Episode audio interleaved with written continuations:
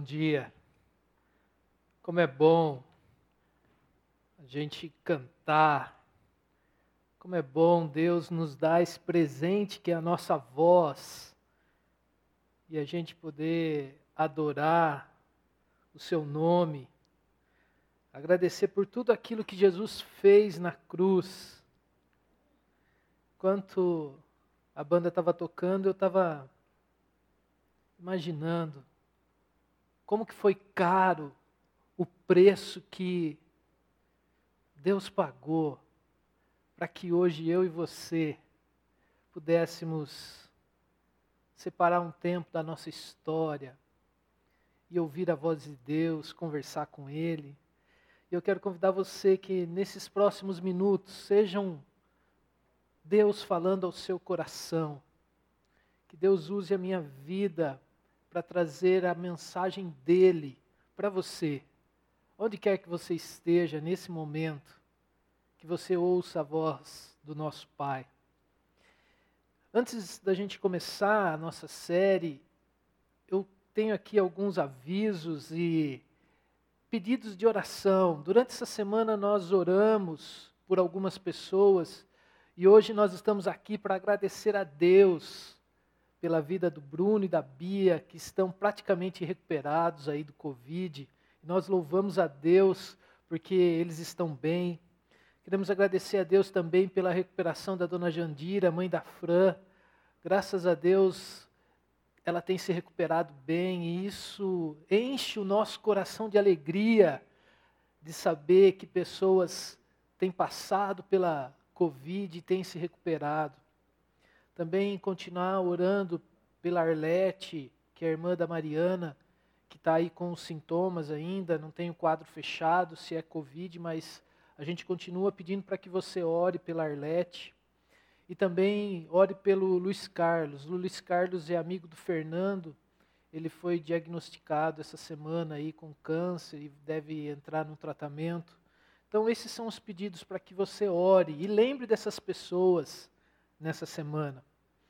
Eu quero convidar você nesse momento para que você ore e você peça para que Deus fale ao seu coração nesse momento.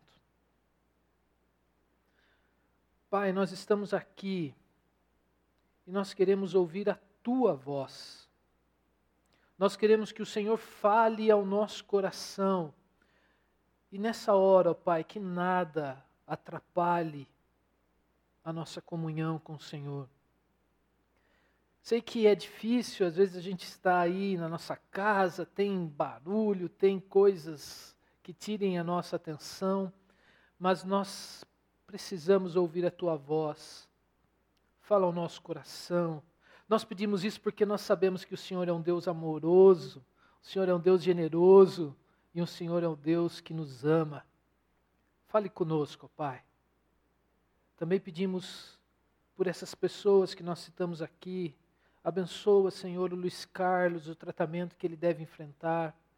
Cuida também da Arlete, ó Pai, para que possa ser fechado esse quadro, que ela melhore. Cuida também de toda a família. Nós agradecemos o Senhor pelo, pela vida do Bruno, da Bia, que estão praticamente recuperados. Também agradecemos, ó Pai, porque a dona Jandira está bem melhor. Pai, nós agradecemos pelas pessoas que há mais de 100 dias, ó Pai, estão trabalhando nos hospitais para tentar conter essa pandemia. Cuida, Senhor, dos profissionais da área da saúde. Nós temos tantos amigos aqui da nossa comunidade que todo dia vão lá para a linha de frente. Nós pedimos que o Senhor abençoe a vida deles cuida também do nosso país, do mundo.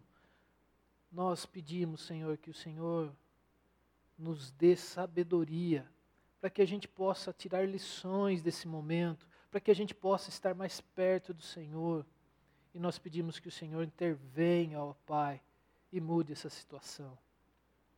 Mais uma vez pedimos, fale conosco, em nome de Jesus. Amém. Prazer eu sou Deus. Esse é o tema da nossa série. Nos últimos encontros, nós conversamos sobre algumas características do caráter de Deus. Nós falamos que Deus é amor, Deus é generoso, Deus é bom. Nós falamos aqui que Deus ama você incondicionalmente. Nós falamos e cantamos aqui que Jesus morreu na cruz pelos nossos pecados. Nós conversamos aqui que, por causa daquilo que Jesus enfrentou na cruz, nós somos reconciliados com o Pai. Nós falamos que Deus, que o Deus que Jesus revela, Ele é bom, Ele é generoso e nos dá tudo, tudo gratuitamente. No domingo passado, nós vimos que o amor de Deus por nós não está baseado em nosso comportamento. Nós lutamos aqui contra algumas falsas narrativas que estão na nossa mente. As narrativas de que Deus nos ama apenas quando nós somos bons, que Deus nos aceita por nosso desempenho. E isso está presente na nossa história. Tudo que nós conversamos aqui é pura verdade. Esse é o Deus que Jesus revela. Mas essa não é a história completa. E nós, abrindo parênteses aqui, nós aqui na Movimento, nós trabalhamos em série de mensagens, porque nós queremos estudar as, as principais, as, os principais assuntos da palavra de Deus de uma forma profunda. Nós não queremos andar aqui só na superfície, nós queremos aprofundar. E por isso que é indispensável que você acompanhe todo domingo as nossas reflexões. Não dá para pegar uma mensagem ou uma parte da mensagem e só assistir aquilo lá. Você não vai compreender todo o assunto que nós estamos tratando. E eu gostaria de convidar você que está escutando essa mensagem em um outro momento, que não é agora, domingo de manhã, que você no próximo domingo, às 10 da manhã, você esteja participando conosco desse momento de culto. Nosso encontro não é apenas para você ver, ouvir, mas sim é um encontro para você participar. Esse é o momento que parte da Igreja de Cristo, nós, a movimento, nos reunimos para ouvir a palavra de Deus. Eu sei que é muito melhor quando nós estamos todos aqui, todos juntos, mas nós precisamos nos adaptar. Por isso que eu quero desafiá-lo a separar o domingo de manhã para você estar em comunidade, para você estar junto com as outras pessoas, mesmo que de forma aí, usando essa tecnologia, para que todos nós juntos a gente possa prestar culto a Deus, para que a gente possa ouvir a voz do nosso Pai. Voltando aqui para a nossa série, algumas pessoas se pegam apenas nessa parte da história que nós tratamos nesses últimos domingos. Eles acreditam que não precisam mudar suas atitudes, que não precisam experimentar uma transformação que só Jesus pode dar para mim e para você. E eu vou trazer mais uma vez aqui o objetivo da nossa série. O objetivo dessa série é conhecer mais a Deus. E com isso eu tenho certeza que nós vamos amá-lo cada vez mais, nós vamos nos apaixonar mais profundamente por Deus. E sabe qual é a consequência disso? As suas atitudes, as suas ações, o seu comportamento, o jeito que você enxerga a vida vai mudar, não tem jeito. Quando nós temos um encontro real com Jesus, nós mudamos. Tem muita gente que escuta essa parte da história e acredita que pecar ou continuar pecando não faz diferença nenhuma. Pois se Deus é bom, se Deus é generoso, se Deus me ama, Ele vai continuar me aceitando assim. Eu não preciso mudar nada, eu posso ficar fazendo aquelas coisas que eu sei que são erradas. Mas Deus me ama. Isso é um grande equívoco.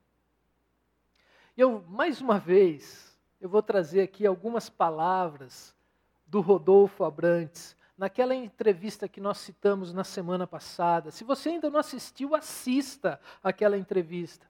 Em certo momento ele foi questionado por ter saído lá do Raimundos e ele disse assim, ó: Eu tinha uma vida e vivia de acordo com a verdade que eu conhecia, que eu acreditava.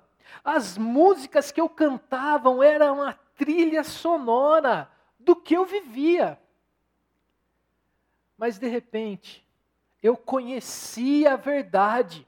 A verdade é Jesus Cristo e isso transformou completamente a minha vida. Inevitavelmente, a trilha sonora da minha vida mudou.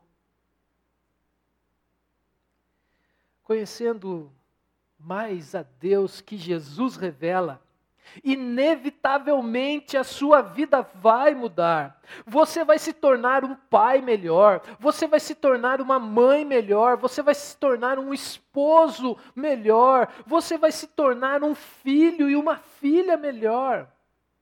Você vai se tornar um melhor funcionário, um melhor empresário, enfim, você vai se tornar uma pessoa melhor vão acontecer mudanças na sua história. Você vai experimentar uma transformação, conhecendo e relacionando mais profundamente com o nosso Pai eterno.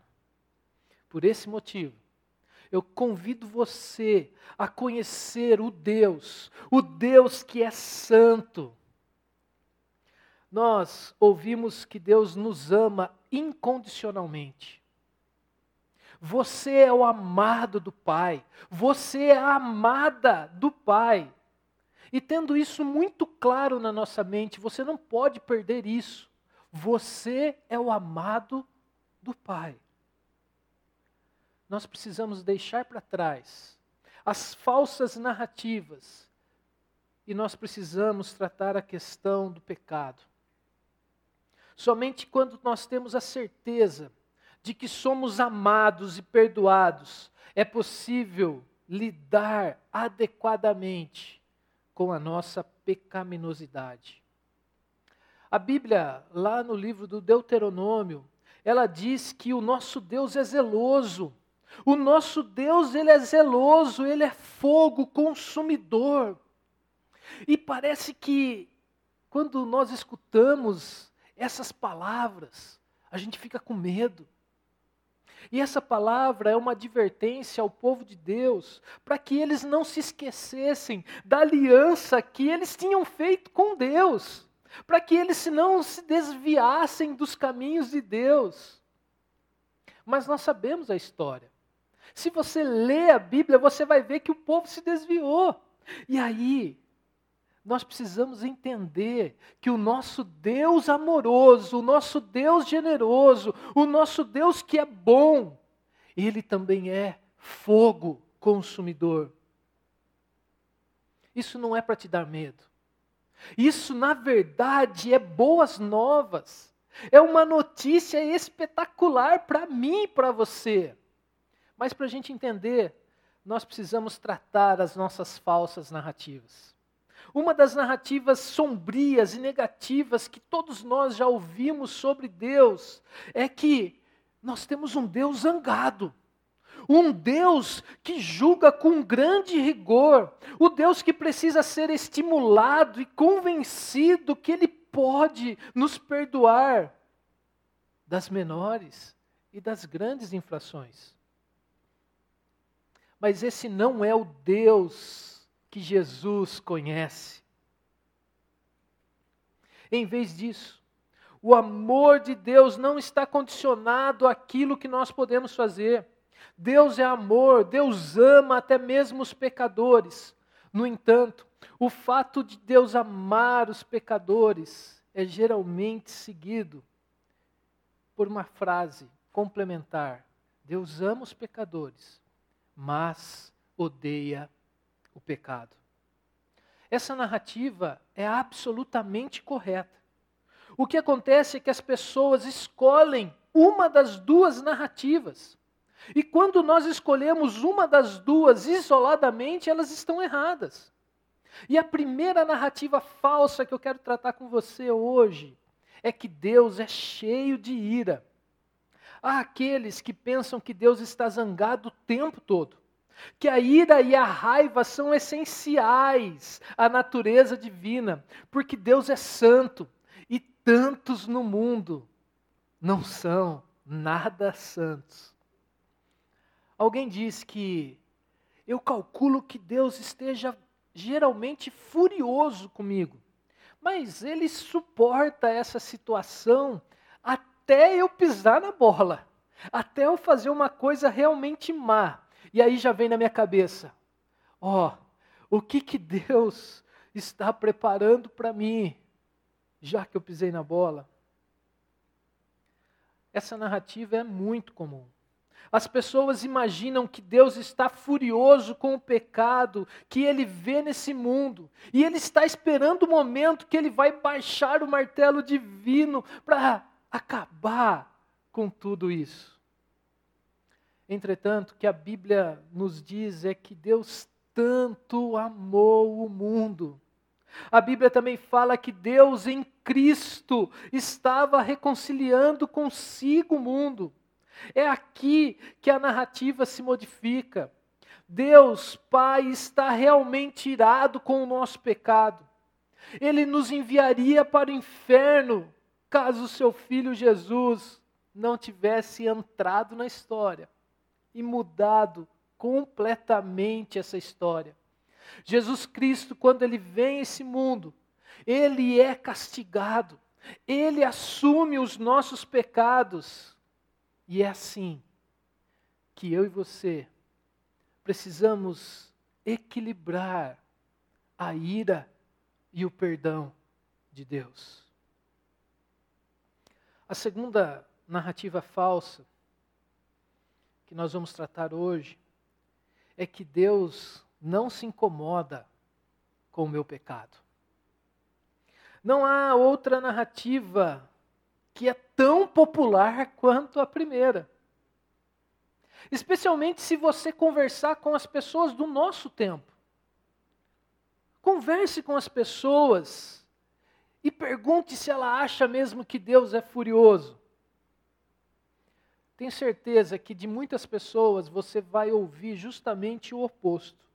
Possivelmente você vai ouvir pessoas contar que o Deus dela é um espírito cósmico, bondoso, generoso, que nunca julga ninguém, jamais vai castigar a pessoa, porque ele é todo bom. De maneira alguma, o Deus que essas pessoas acreditam vai enviar alguém para o inferno. Esse Deus é muito parecido com um Deus ursinho de pelúcia. E essa é uma alternativa muito boa para os tempos que nós vivemos. O Deus irado ficou lá no passado. O Deus irado não caixa nessa nossa sociedade. Se você assistir qualquer programa de entrevista, você vai ouvir com frequência pessoas falando num Deus. E esse apelo do Deus bondoso, o Deus que não se preocupa com o pecado, é muito fácil de entender. Um espírito que quer abençoar a todos é muito mais preferível do que um Deus irado, do que um Deus cruel e mau que está pronto para enviar uma pessoa para o tormento eterno. Só porque ela pensa uma doutrina errada ou porque ela tem aí algum fracasso ou algum pecado. Mas esse espírito afável, bondoso, será mesmo que reflete o Deus que nós aprendemos na Bíblia? Será que é esse o Deus que Jesus nos apresenta? Não, não é esse Deus. Não é esse Deus agradável e manso que é apresentado pela Bíblia. Trazendo aqui um teólogo, Richard Newburn, ele tem uma frase muito conhecida, muito famosa e muito criteriosa sobre essa narrativa. Um Deus sem ira serve a homens sem pecado, em um reino sem julgamento, por meio das ministrações de um Cristo sem cruz.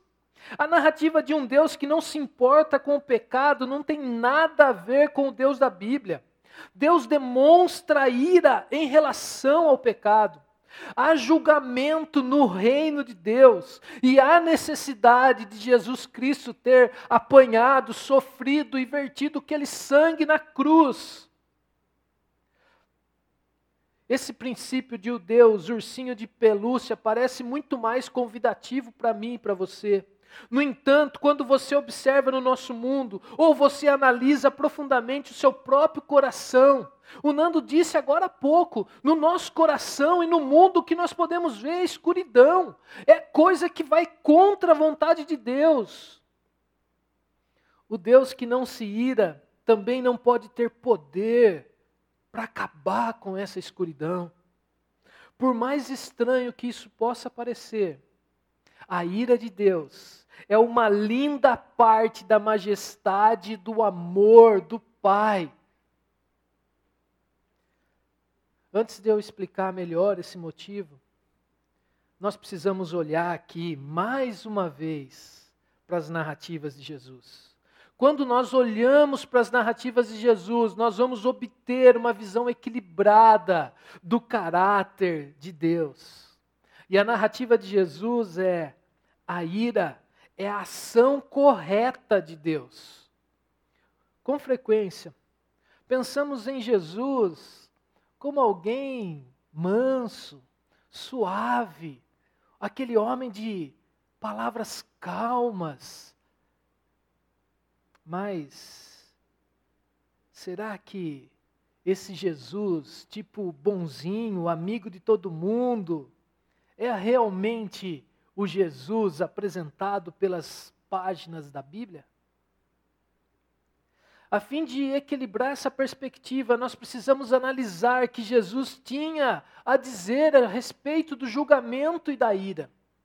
E para isso eu selecionei aqui cinco, cinco passagens da vida de Jesus, palavras de Jesus, que revelam essa dimensão de Deus. E eu quero ler com você essas cinco cinco, essas cinco passagens bíblicas. A primeira está lá em João, capítulo 5. Não fiquem admirados com isto, pois está chegando a hora em que todos os que estiverem nos túmulos ouvirão a sua voz e sairão. Os que fizeram o bem ressuscitarão para a vida, e os que fizeram o mal ressuscitarão para serem condenados. Mais uma palavra de Jesus lá em Mateus, capítulo 12. Mas eu lhes digo que no dia do juízo, os homens haverão de dar conta de toda palavra inútil que tiverem falado. Pois por suas palavras vocês serão absolvidos, e por suas palavras serão condenados. Jesus fala mais uma vez, Mateus 16: Pois o filho do homem virá na glória de seu Pai com os seus anjos, e então recompensará a cada um de acordo com o que tenha feito. Mais uma palavra de Jesus, Lucas 21, diz assim: como serão terríveis aqueles dias para as grávidas e para as que estiverem amamentando. Haverá grande aflição na terra e ira contra este povo. E por último, João 3. Quem crê no Filho tem a vida eterna. Já quem rejeita o filho não verá a vida, mas a ira de Deus permanece sobre eles. Essas palavras, como condenação, ira, dificilmente são aí associadas a Jesus. Nós gostamos de ignorar o fato de Jesus ter falado com muita frequência sobre ira, sobre condenação. Como integramos esses ensinamentos de Jesus àqueles que nós estamos lendo e estudando nas últimas semanas? Como compreender que um Deus que, de acordo com Jesus, é como um pai que oferece uma filha, um, oferece uma festa para um filho desobediente, que fica lá diariamente esperando esse filho voltar, e apesar disso, ainda sente ira em relação àqueles que, os, que o rejeitam. Para fazer isso, nós precisamos analisar com mais atenção a vida de Jesus. Nós precisamos analisar melhor quando Jesus fala sobre condenação e ira. Integrar aí o amor de Deus, a ira de Deus, é um fato muito difícil. Não é fácil a gente conseguir equilibrar essa equação. Por isso que a maioria das pessoas, simplesmente elas decidem optar ou por um lado ou por o outro lado. E nós sabemos que quando nós optamos por um lado, nós esquecemos características importantes do outro lado. Essa integração é algo que eu e você nós precisamos fazer, mesmo sendo difícil, porque pelas palavras de Jesus, conhecendo os ensinamentos de Jesus, Jesus não nos dá o direito da gente escolher um lado ou o outro lado. Jesus fala sobre um Deus que é ambas as coisas. Jesus tem essa plena compreensão que nós precisamos ter a respeito de Deus. Certa vez, Paulo, escrevendo aos Romanos, disse: considere a bondade e a severidade de Deus.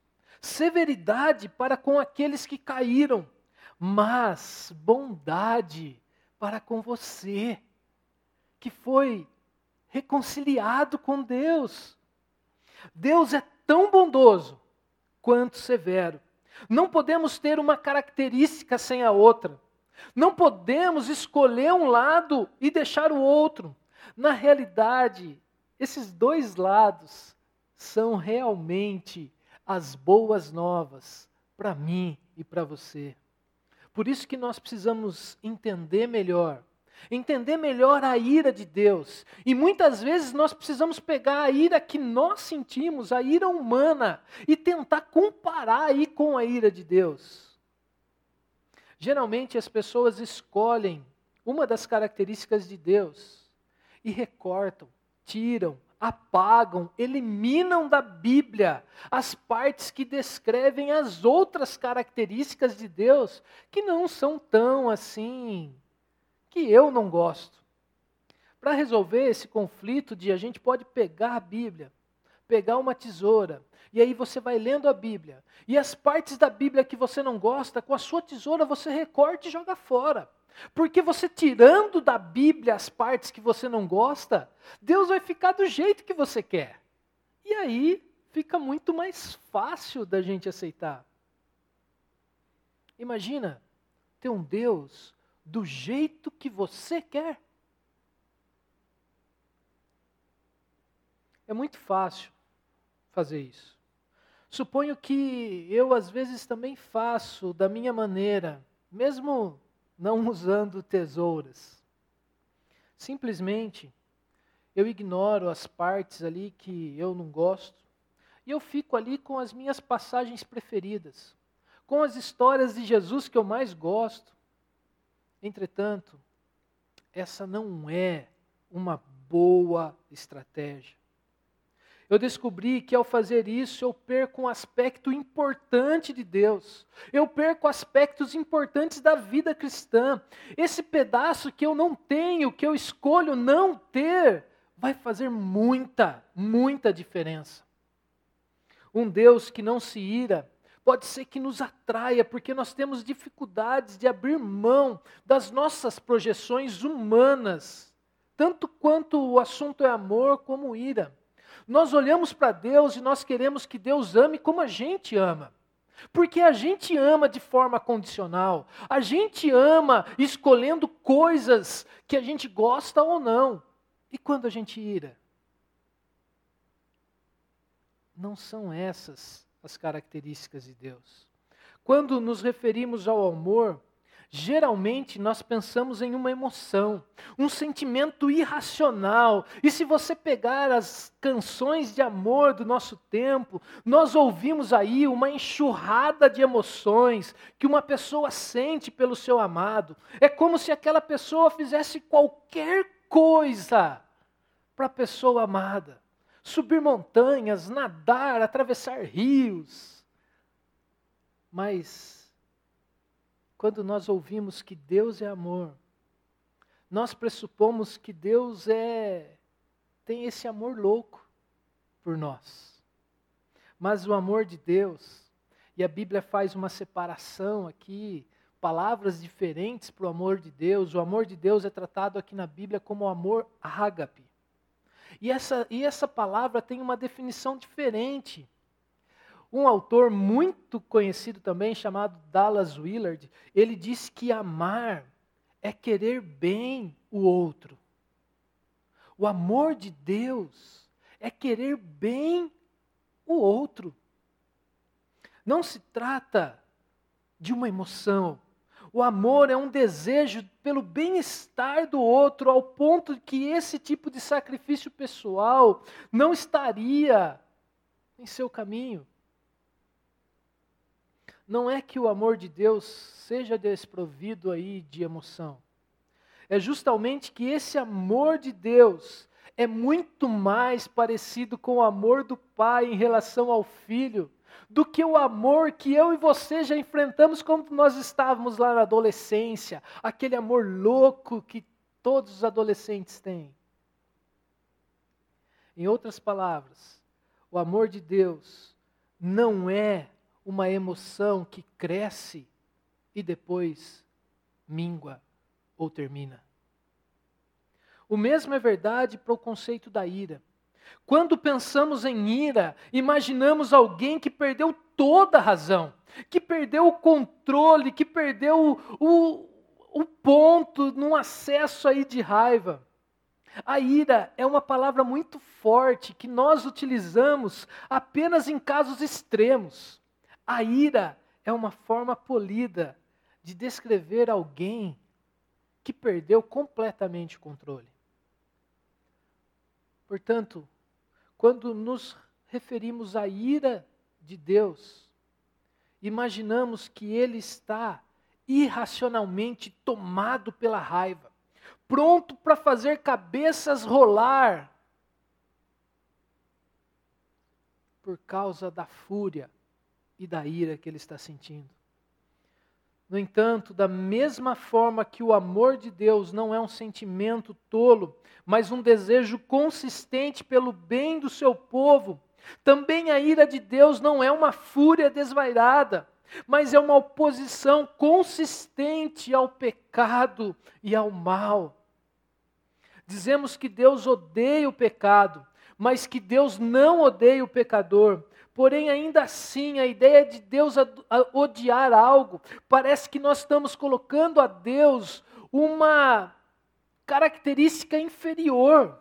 Nós temos dificuldade com os conceitos de ira, nós temos dificuldade com o conceito de condenação, de julgamento de Deus, porque os nossos exemplos de ira, de condenação, são extremamente negativos. A solução para esse problema é entender que a ira de Deus é completamente diferente da ira humana, da ira que eu e você já sentimos em algum momento da nossa caminhada. A, dif a diferença está aqui no conceito das palavras que são utilizadas na Bíblia. A palavra utilizada na Bíblia para descrever a ira de Deus é diferente da palavra utilizada na Bíblia para, de, definir a ira humana. Se você pegar aí um bom dicionário bíblico, você vai ver que a ira humana tem muito a ver com a palavra paixão, que pode ser entendida aí como uma convulsão emocional, uma perda de autocontrole. E a ira de Deus é um ato tomado com cuidado, com intenção, com em busca de um resultado, de uma determinação para que leve o povo a uma decisão. A ira de Deus não é como a ira humana. A ira humana, essa paixão impulsiva e irracional. Se você procurar na Bíblia, Deus nunca é descrito como estando com raiva. A raiva é uma emoção humana, a ira é diferente da raiva. A ira de Deus é uma resposta cuidadosa, objetiva, racional. É, é realmente um ato de amor. Deus nunca fica indeciso diante do pecado. Deus se opõe ferozmente, Deus se opõe de forma firme todas as coisas que destroem o seu povo. E por isso, nós precisamos ser gratos a Deus. A ira de Deus é um sinal do amor de Deus. A ira precisa ser entendida em relação ao seu amor. A ira não é um atributo permanente de Deus, embora o amor a santidade sejam partes da sua natureza essencial. A ira de Deus só existe por causa do pecado humano. Não se esqueça disso. A ira de Deus só existe por causa do pecado humano. Se não tivesse pecado nesse mundo, não haveria ira. A ira é uma reação necessária de Deus quando ele se defronta com o mal. É isso que faz com que. E isso não faz com que Deus deixe de ser amoroso. Essa ira não faz que Deus deixe de ser santo, deixe de ser maravilhoso, deixe de ser bom. A ira de Deus é um veredito temporário é um veredito justo sobre o pecado e sobre o mal. A principal razão da ira de Deus foi porque o seu povo, o povo que ele escolheu, quebrou a sua aliança. Se você quer entender melhor isso daí, leia os profetas. O povo de Deus vivia quebrando aliança com Deus. O povo de Deus vivia virando as costas para o seu Deus. O propósito da ira de Deus não é destruir a humanidade, mas sim que o seu povo, que eu e você retorne a Ele. E eu preciso trazer aqui as palavras do profeta Joel. Ouça Deus falando para você e para mim. Agora, porém, voltem-se para mim de todo o coração, com jejum, lamento e pranto. Rasguem o coração, rasguem aquilo que está dentro de você. Transforme o seu coração, não as suas vestes, não aquilo que está por fora. Voltem-se para o Senhor o seu Deus, pois ele é misericordioso. E o nosso Deus é compassivo. O nosso Deus é muito paciente. O nosso Deus é cheio de amor. Arrependa-se e não envia desgraça para nós. Esse é o nosso Deus. A boa notícia de toda essa história é que Jesus, ele veio para nos libertar. Jesus veio para nos libertar da ira de Deus. E Paulo, aqui escrevendo aos Romanos, ele deixa muito claro isso. Mas Deus demonstra o seu amor por nós. Cristo, em nosso favor, que ele morreu na cruz ainda quando nós éramos pecadores, quando nós estávamos distantes de Deus, Jesus foi lá, morreu em nosso lugar. Jesus que pagou o preço. E como agora eu e você fomos justificados pelo seu sangue, muito mais ainda por meio dele seremos salvos da ira de Deus.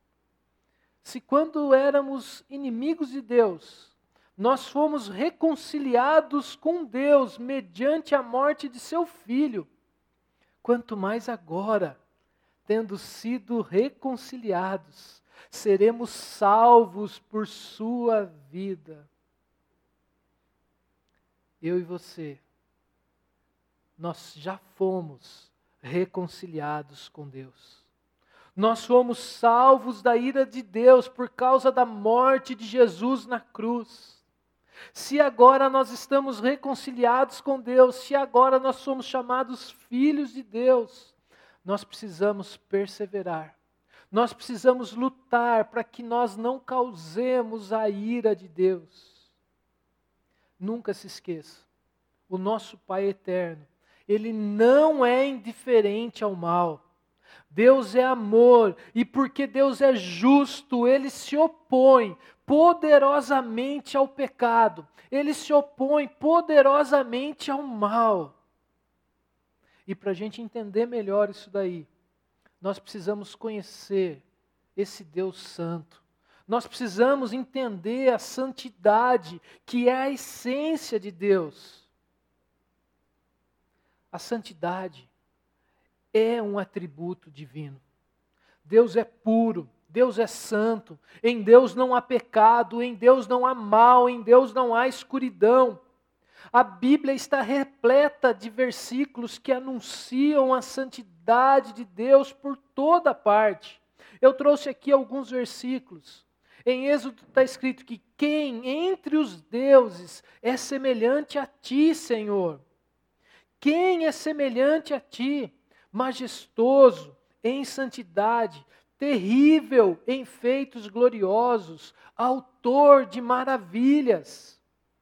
Pois eu, o Senhor, o Deus de vocês, consagrem-se e sejam santos, porque eu sou santo. Eu e você precisamos diariamente tentar ser mais parecidos com Jesus. Eu e você precisamos buscar uma vida de santidade. Eu e você precisamos buscar uma vida deixando para trás as coisas que nos levam para longe de Deus. E por último, mais um texto aqui de Isaías. E proclamavam uns aos outros: Santo, Santo, Santo é o Senhor dos exércitos, a terra inteira está cheia da sua glória. A santidade é parte essencial da natureza de Deus. Não tem como. Deus não pode ser santo. Deus, desculpem, gente, Deus não pode não ser santo. É impossível. Deus não Deus e o pecado não tem como caminhar junto. Por isso que ele se opõe completamente ao pecado. E da mesma forma que Deus não pode não ser santo, Deus não pode não ser amor. É isso que nós precisamos tentar equilibrar.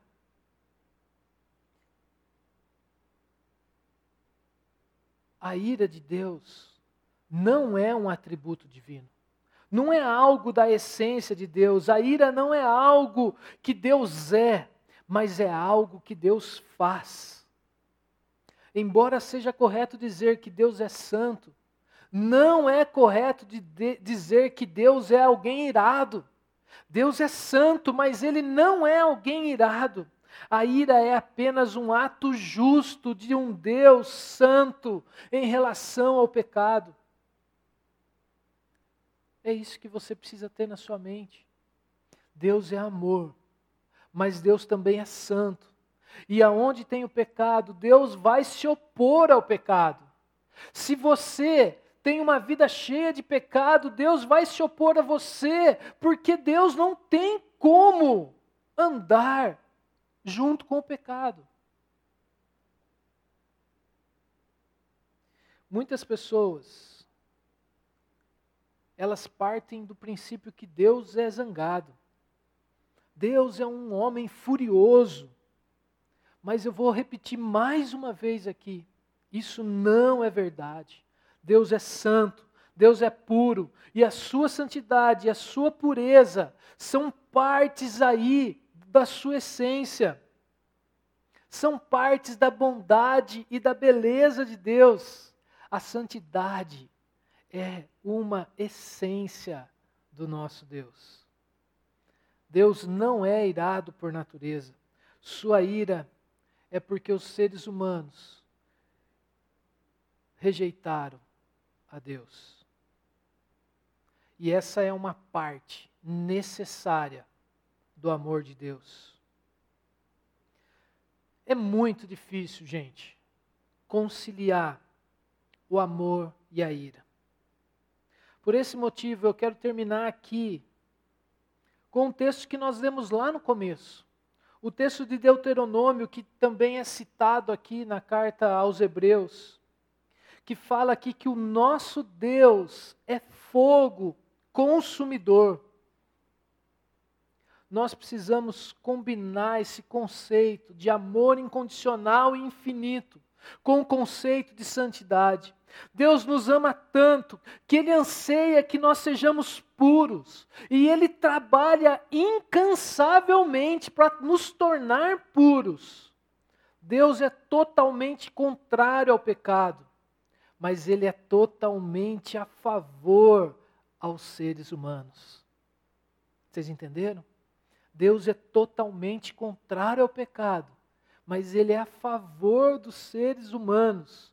Deus é contrário ao meu pecado, mas Ele é ao meu favor. E se eu defendo o meu pecado, se eu quero manter o meu relacionamento com o pecado, Deus se coloca contra esse desejo. Porque Ele não quer que eu e você continuemos num caminho do pecado. E aí, a gente arruma desculpa. Porque a gente gosta de estar sempre certo.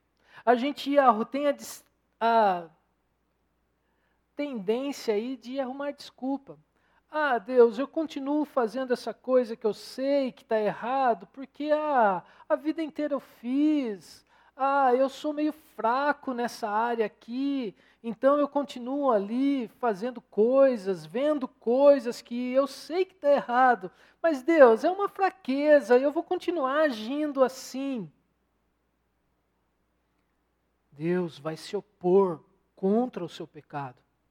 Embora agora estejamos reconciliados com Ele por meio do que Cristo fez na cruz, Deus não é indiferente ao meu pecado.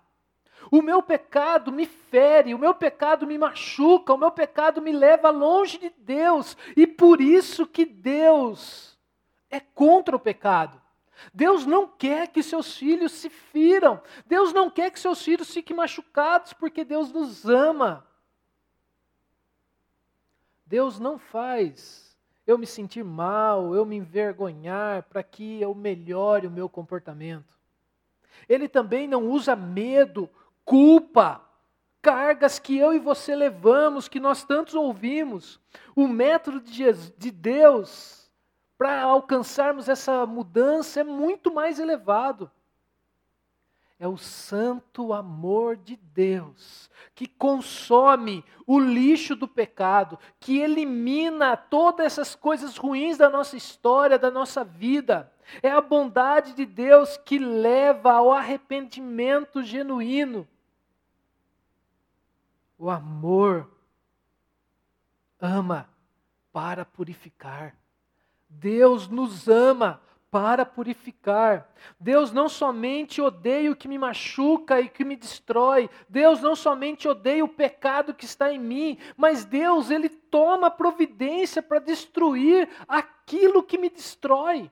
Deus voluntariamente sacrificou a si mesmo para pôr um ponto final no problema do pecado.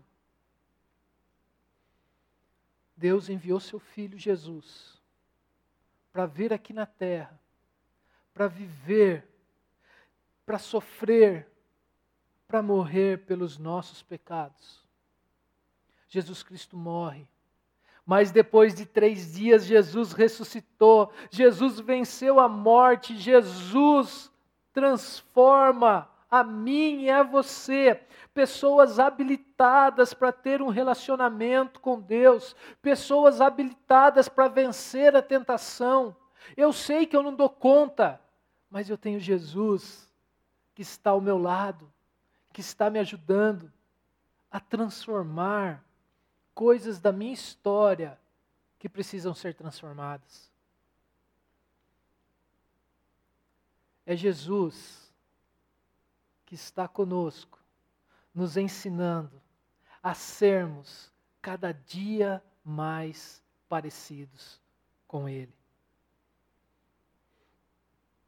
Muitas pessoas falam assim: impossível, eu nunca vou ser igual a Jesus. Eu sei, eu também não. Mas o que eu quero é ser cada dia mais parecido com Jesus. E para sermos parecidos com Jesus, nós precisamos deixar para trás coisas que nos afastam de Deus. Na próxima semana, nós vamos conversar sobre o Deus que auto-sacrifica. O Deus que se auto-sacrifica. O Deus que vai na cruz pagar o preço para hoje termos um relacionamento com Ele. Que Deus nos abençoe e nos capacite a sermos cada dia mais parecidos com o seu Filho Jesus. Para a gente refletir e praticar, pense nessas questões. Você gostaria mesmo de ter um Deus indiferente ao seu pecado? Parece que é legal isso porque eu continuo fazendo as minhas coisas, eu continuo ganhando ali comissão sobre as vendas da minha empresa ou sobre as compras da minha empresa, eu continuo aí enganando pessoas, eu continuo aí tendo uma vida dupla, eu continuo aí enganando minha esposa, meu esposo, eu continuo aí mentindo. Deus não se preocupa com isso. É esse Deus que você quer? É esse Deus que você imagina?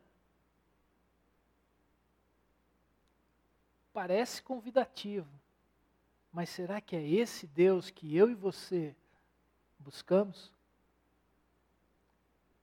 Segundo, se o amor de Deus tivesse de consumir algo em sua vida, o que seria? Graças a Deus, ninguém consegue ler a nossa mente nesse momento, né? O que, que você tem que chegar para Deus, rasgar o seu coração e colocar na mão dele e falar assim: Deus, essa área da minha vida, eu não consigo. Eu preciso que o Senhor, que é o fogo consumidor, acabe com isso. Esse é o momento. Peça para Deus tirar da sua história tudo aquilo que tem te levado para longe do Pai, tudo aquilo que tem feito você sofrer, porque o pecado ele nos faz sofrer. Ele pode ser atraente no começo, mas ele nos faz sofrer. Peça para Deus agora consumir isso que precisa ser consumido.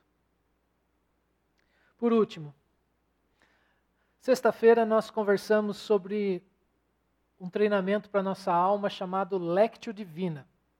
Não vai dar para eu explicar aqui agora, mas nesse treinamento a gente quer ouvir a voz de Deus. E eu quero desafiá-lo nessa semana. Você desligar tudo que está fazendo barulho em sua volta. Porque às vezes a gente está aqui, a gente ouve uma palavra de um, ouve uma palavra do outro, a gente está ouvindo um monte de coisa, mas a voz mais importante, que é a voz de Deus, a gente não tem tempo de ouvir. A gente ouve um bom conselho, a gente ouve uma mensagem aqui, a gente ouve outra mensagem ali, está todo mundo falando sobre Deus, isso é bom. Mas o desafio para você nessa semana é: desliguem as outras vozes. Ouça a voz de Deus. E se você quer entender um pouquinho melhor como que você pode fazer para ouvir a voz de Deus, entre em contato comigo essa semana, eu explico para você. Esse exercício é espetacular. Nós podemos ouvir a voz do nosso Pai. Que Deus te abençoe. Vamos orar?